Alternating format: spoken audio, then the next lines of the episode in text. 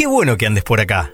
Este es el podcast de Política Internacional de Natalia Petinari. Una mirada desde el sur a lo que pasa en el mundo. Hola, ¿cómo andan? Este domingo 11 de abril hay elecciones en dos países latinoamericanos. Las elecciones generales en Perú, que elige presidente, y la segunda vuelta electoral que va a definir al reemplazante de Lenin Moreno en Ecuador. También iba a haber elecciones en Chile, pero pasaron finalmente para el mes que viene. Quédate acá que hoy vamos a hablar del panorama electoral de estos países latinoamericanos, aunque focalizándonos principalmente en Ecuador, donde el domingo sí o sí se define al primer mandatario. Antes de empezar, quiero agradecer el apoyo del Consejo Municipal de Rosario a este podcast. Consejo Municipal de Rosario. Escuchar. Dialogar. Proponer. Legislar. Un consejo en movimiento. Empecemos con Chile. Este sábado y domingo estaban planeadas varias elecciones, no era una sola, sino que eran varias. Elecciones municipales que ya se habían corrido una vez, estaban planificadas para octubre del 2020. Los alcaldes y concejales, por lo tanto, debieron extender los periodos de sus cargos. También elecciones de gobernadores regionales, que era el debut porque hasta ahora eran designados por el Ejecutivo, y elecciones de constituyentes, es decir, se elegían a los 155 constituyentes que van a renueva constitución. Esta fue la apuesta que hizo la clase política chilena para intentar encauzar el malestar social. Pero este martes el Parlamento aprobó la propuesta del presidente Sebastián Piñera para aplazar estas elecciones a poco más de un mes, para el 15 y 16 de mayo. Las razones que tuvo nuestro gobierno para promover esta postergación son muy sólidas y son básicamente dos. Primero, cuidar la salud de nuestros compatriotas. Y segundo, cuidar la salud de nuestra democracia. Estas mismas consideraciones, además, anticipaban una alta abstención de la ciudadanía si las elecciones se realizaban durante el próximo fin de semana y una alta abstención, sin duda, afecta la salud de nuestra democracia. Donde sí hay elecciones este domingo es en Perú. Aunque hace pocos meses buena parte de los peruanos protestaron por la estabilidad política en el país, el escenario que se vive hoy previo a las elecciones es de gran apatía en general. Después de las protestas en torno a la destitución de Martín Vizcarra en noviembre del año pasado y del escándalo de la vacunación del mismo Vizcarra, hecho que terminó por hundirlo como líder, el terreno parecía darse para que aparezca algún outsider, ¿no? Algún personaje que tome, ¿no? El, el enfado ciudadano y que lo capitalice políticamente. Pero no, no se destacó ningún candidato. Ante esta falta de liderazgos nítidos, las encuestas mostraron una situación poco habitual. Según estas, los votantes peruanos han decidido hacerlo en direcciones muy dispares y esto dispersó el voto entre los 18 partidos que se han presentado. Según las últimas encuestas, el aspirante con mayor preferencia electoral apenas supera el 10%. Además, el nuevo Congreso se proyecta altamente fragmentado, ¿no? Para complicación de quien gobierne, con más de 10 partidos que podrían superar la valla pero no consolidar mayorías. Los últimos sondeos arrojaron que existen seis candidatos con mayores chances.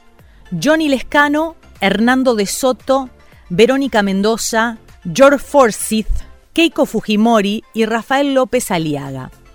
Con estas candidaturas, con estas seis candidaturas sin más despegue que unas cuantas décimas entre sí, cualquier cosa puede pasar el domingo, pero un balotaje es prácticamente indiscutible. Una encuesta de Atlas Intel, una de las últimas que se realizaron, ubica a dos mujeres en el balotaje, que será en junio.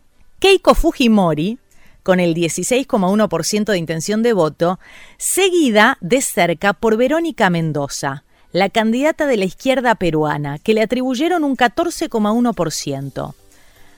A Keiko la conocemos todos. Es hija del expresidente Alberto Fujimori, que va por su ya tercer intento presidencial y con una chorrera de causas judiciales en su contra tremenda. Keiko tiene un discurso que promete mano dura para volver a rescatar Perú increíble, pero el Fujimorismo sigue vivo 30 años después. Pero ¿qué es lo que planteamos nosotros para poder sacar adelante la economía de nuestro país? Planteamos Perú abierto, que significa entender que el problema no es la actividad económica, como han pensado estos últimos dos gobiernos. El problema es la aglomeración. Y si entendemos eso, podremos comprender que lo que tenemos que hacer es ampliar los horarios. Vamos a traer la vacuna, pero haciendo un esfuerzo invitando a todos, no con esas taras ideológicas, pretendiendo que todo lo maneje el Estado o liberalizándolo. No, ni lo uno ni lo otro. Y Verónica Mendoza, de Juntos por el Perú, es un aspirante de la izquierda que en su discurso se propone garantizar una vacunación universal gratuita y ordenada por parte del Estado y reactivar la economía lo más pronto posible que en algunos ciudadanos haya cierto nivel de temor, porque sí ha habido un nivel de difamación, estigmatización, se han dicho cosas, ¿no? Barbaridades. La verdad es que en esta última semana hay una campaña brutal en las redes sociales de desinformación, ¿no? Que nos quieren asociar a Venezuela, que vamos a este, destruir la economía, que vamos a destruir la familia.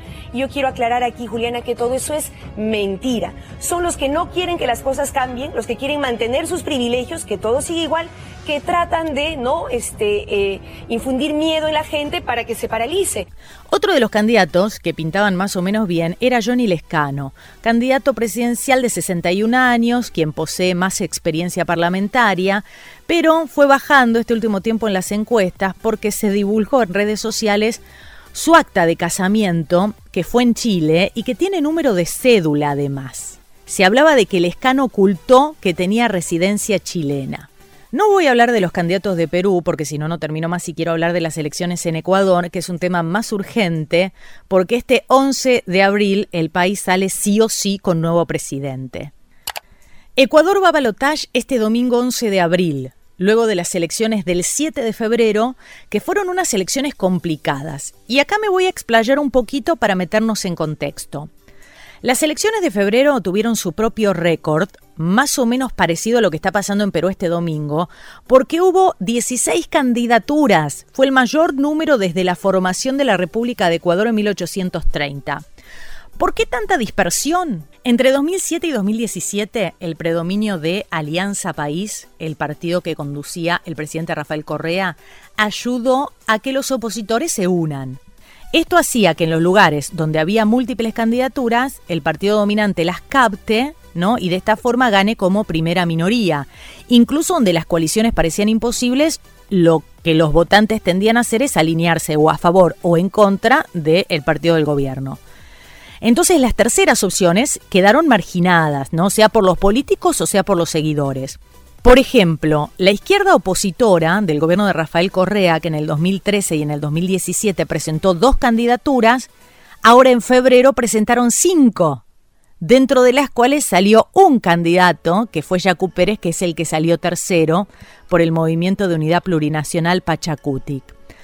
Lo mismo pasó dentro de Alianza País. Hubo al menos cuatro candidaturas esta vez, este febrero, que fueron encabezadas o promovidas por antiguos funcionarios del gobierno de Rafael Correa. En este contexto, al que se le suma la crisis económica y fiscal que el país venía arrastrando, que con el COVID no hizo más que intensificarse y que llevó a otra crisis, la crisis sanitaria, a esto hay que sumarle las políticas de ajuste y austeridad, la incompetencia y corrupción del gobierno de Lenin Moreno, ¿no? Están las imágenes que recordamos todos de, cómo la pandemia arrasó en Guayaquil, ¿no? Con las imágenes de los cadáveres en todos lados. Se sucedieron tres ministros de salud en un mes. Bueno, todo esto lleva a una tormenta perfecta de indignación popular. ¿Qué pasa cuando hay mucha indignación popular acumulada? Bueno, depende, digamos. Estas no son matemáticas, ¿eh? no es algo que se pueda responder con exactitud, ni mucho menos. Estas son ciencias sociales, ¿no? Pero esta circunstancia siempre es caldo de cultivo para que se desplieguen con más éxito de lo normal aquellos discursos radicales, ¿no? Tanto hacia la derecha como hacia la izquierda. Pero lo que pasó en Ecuador no es tan simple como para explicarlo en términos de polos. El correísmo tiene un piso de votos importante que oscila entre el 20 y el 30% del electorado, que es el que hizo llegar a, a su candidato, Andrés Arauz, a la segunda vuelta. En febrero, Arauz ganó la primera vuelta con el 32,72% de los votos. La diferencia con los que le siguieron atrás fue de casi 13% de votos. Pero hubo una diferencia mínima entre los dos candidatos que le siguieron, que estiró varios días el conteo de votos y que se definió con el candidato de derecha Guillermo Lazo. Guillermo Lazo sacó el 19,74% de los votos. Pero Jacu Pérez, el líder indígena de izquierda, que quedó en el tercer lugar y por ende fuera del balotaje, obtuvo 19,39%. La diferencia entre ambos es mínima, 19,74 contra 19,39. Este domingo la elección es, por un lado, entre el ex ministro Andrés Arauz, por Unión por la Esperanza, su rol de joven funcionario, porque tiene 36 años, funcionario de segunda línea y de perfil técnico del correísmo, permitió que se lo presente en estas elecciones como alguien nuevo y fresco, pero que reivindica las políticas del gobierno de Rafael Correa. Ha prometido que en la primera semana de gobierno entregará mil dólares a un millón de familias y que va a repatriar los capitales transferidos al extranjero. Arau sugiere que el Estado debe ser fundamental en la reactivación económica y productiva del país, así como la provisión de los servicios esenciales en las áreas de salud, educación, inclusión social, justicia y seguridad, pero también en el control constitucional, en el fortalecimiento de la democracia participativa y en la implementación de los derechos ciudadanos. Nadie podrá ignorar ese legado histórico que nos dejó la Revolución Ciudadana para todo el Ecuador la historia ya registra ese legado. Y ahora, este domingo 11 de abril, la historia nuevamente hablará, nuevamente se pronunciará. Y por el otro lado está el banquero Guillermo Lazo, por el partido Creando Oportunidades en alianza con el Partido Social Cristiano, accionista del Banco Guayaquil, uno de los más importantes de Ecuador, Lazo fue durante un mes superministro de Economía en uno de los periodos más turbulentos de la historia reciente de Ecuador, el feriado bancario, y fue un año gobernador de la provincia de Guayas, entre 1998 y 1999. Y Lazo habla de las cuestiones que habla la derecha, ¿no? Iniciativa privada, reducción de impuestos, inversión extranjera que va a entrar a raudales por la confianza que él va a crear teniendo un gobierno serio y un Estado mínimo. Para el banquero el petróleo y la minería serán el corazón de esta recuperación prometida. Y le suma a su propuesta créditos subsidiarios para pequeñas empresas agrícolas al 1% de interés y plazo de 30 años. Lazo comenzó prometiendo un millón de puestos de trabajo y después raramente duplicó la propuesta inicial y la última semana de campaña incorporó dos propuestas electorales que parecen principales, ¿no? Porque una habla de vacunar a 9 millones de ecuatorianos en los primeros 100 días de su gobierno y la otra habla de subir el salario mínimo en un 20%. Ninguna de estas propuestas formaban parte de su plan de campaña inicial. Lazo, a diferencia de Arauz, considera que el gasto público dejó de ser un instrumento de lucha contra la pobreza, aunque debe seguir como garante de la provisión de servicios básicos y dejar todo lo demás en manos del sector privado. Lo que dice Lazo es que lo ideal es un Estado mínimo y robusto. Nuestro país vive la mayor crisis de su historia. Una crisis sanitaria, una crisis económica, una crisis de valores que afecta de manera grave a la vida de todos los ecuatorianos. Debí trabajar desde los 15 años de edad en las tardes para pagar la pensión del Colegio San José La Salle, porque nací en una familia de clase media. Mi padre me enseñó la virtud del trabajo. Mi madre me enseñó la virtud del trabajo. Y quiero ser presidente para generar empleo, para generar oportunidades para ustedes para que haya seguridad para que sus hijos al estudiar en la escuela no consuman drogas. Otra de las cuestiones en la que los dos candidatos difieren es la política internacional. Lazo, en su línea liberal, tiene una línea de apertura comercial, sobre todo con países de la órbita de Washington, ¿no? Y lo que tiene que ver con la vigilancia de la Organización de Estados Americanos en la región. Para él el camino que Ecuador tiene que seguir es la inserción en la Alianza del Pacífico y en la suscripción de tratados comerciales y de cooperación con China, Estados Unidos, Costa Rica, Corea del Sur, Turquía e India. En cambio, Arauz, por su parte, lo que plantea, siguiendo la línea correísta, es volver a la línea del multilateralismo y la integración regional y tener como eje de la política exterior particularmente la recuperación de UNASUR, de la Unión de Naciones Sudamericanas y el fortalecimiento de la Comunidad de Estados Latinoamericanos y Caribeños, de la CELAC. Pero más allá de estos dos candidatos, en la elección del domingo quien tiene un rol muy importante es Jaco Pérez. Porque la pregunta es a dónde van a ir alrededor del millón ochocientos mil votos que este sacó el 7 de febrero. Frente a esta segunda vuelta electoral, Jacu Pérez le dijo a sus votantes que hagan lo que determine su conciencia y denunció que Arauz y Lazo los dos le ofrecieron cargos a cambio de su respaldo político. Yacu reveló que le ofrecieron cinco ministerios y hasta financiamiento para la campaña por el voto nulo, que está haciendo todo el movimiento indígena. Los candidatos presidenciales lo niegan, ¿no? Pero sabemos que esto es política, ¿no? ¿Y la política de qué está hecha? De alianzas, de alianzas. Los últimos sondeos apuntan a un empate técnico en esta carrera presidencial. La media de encuestas dan Arauz 52,4, Lazo 47,6, ¿no? Pero ahí está, el margen de error está. Yacu Pérez quiso entrar al balotaje y recurrió al Tribunal Contencioso Electoral de Ecuador, que en marzo, a mediados de marzo, le negó el recurso de impugnación. Él quería recontar el 50% de las actas de votación de la elección de febrero. Así que bueno, se tuvo que contentar con este papel que le toca hoy de tercero en discordia, ¿no? Los votos que sacó Yacu Pérez fueron la novedad de estas elecciones, porque por primera vez desde 2006 hay una tercera candidatura en disputa en este escenario de polarización entre el caudillismo correísta y el proyecto empresarial. Como lo llama un interesante artículo que recomiendo de Pablo Spina Peralta, la base de la agenda económica de Jacu Pérez eh, está asentada en un programa que él fue creando de manera desordenada en las multitudinarias asambleas que se dieron después de la masiva rebelión popular de octubre del 2019, que propone aumentar impuestos directos a las grandes fortunas y grupos económicos.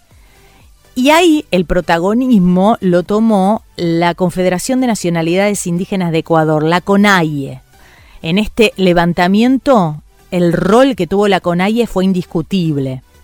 Yacu Pérez había sido dirigente de la CONAIE hasta marzo del 2019, cuando fue elegido prefecto en la provincia de Azuay, en el sur andino, y esto es lo que por ahí explica el enorme caudal de votos que tuvo el candidato indígena. Recordemos la rebelión popular de octubre del 2019.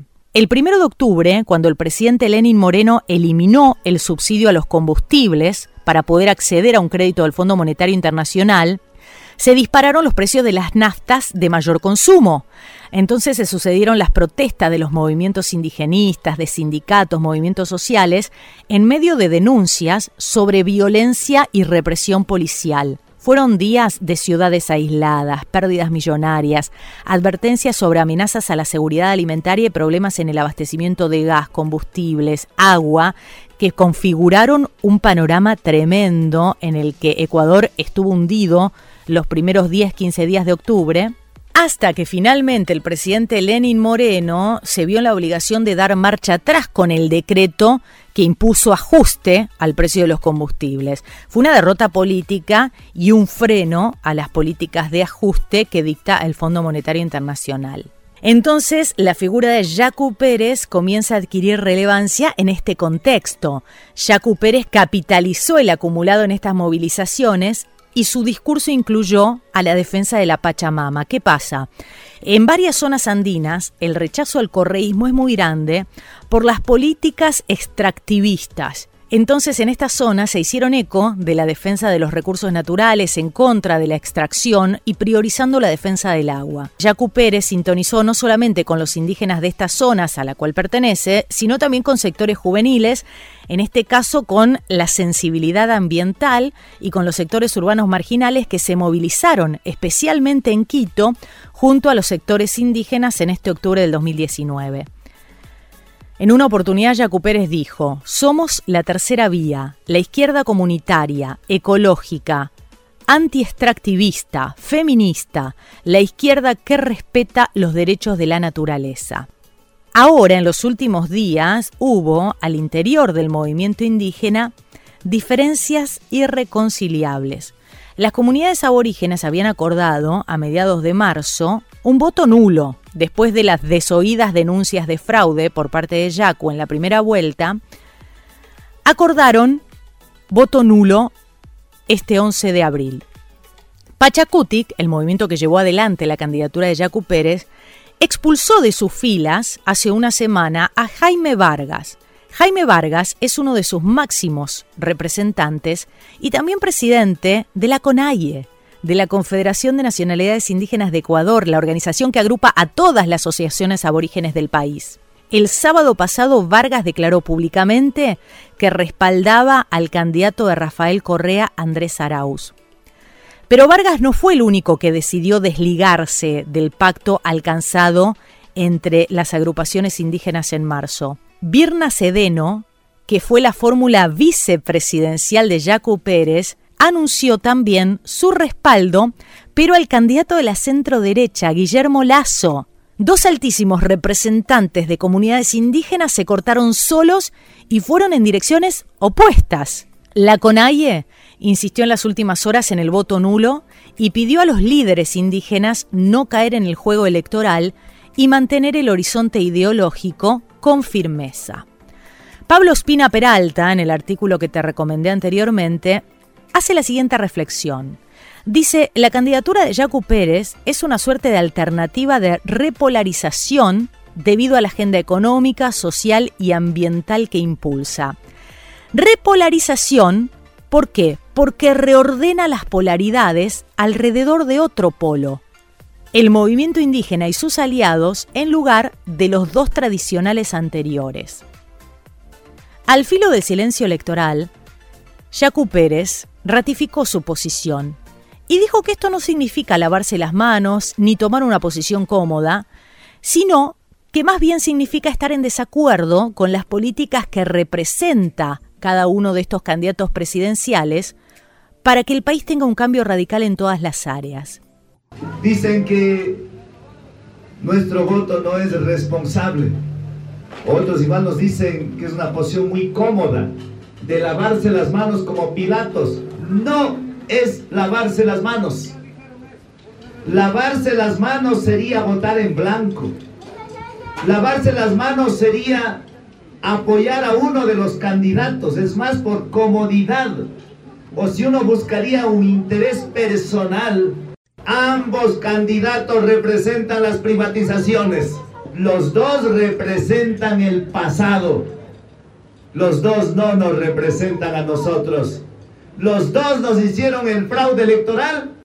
Para cerrar, ¿cuándo sabremos los resultados de las elecciones del domingo en Ecuador? Una vez cerrados los escrutinios, el Consejo Nacional Electoral dice que espera tener los primeros resultados a las 7 de la tarde en base a más del 50% de las actas. Sin embargo, la ley les otorga, en principio, 10 días para que proclamen los resultados. No obstante, los resultados definitivos tienen que conocerse antes del 24 de mayo. Esto fue todo por hoy. Muchísimas gracias por haber llegado hasta acá. Yo soy Natalia Petinari. Si me querés seguir en redes sociales, arroba Nati Petinari en Twitter con doble T Petinari y Nati Petinari en Instagram. Chao, hasta la semana que viene. Tratamos de aportar ideas para la salvación de este planeta.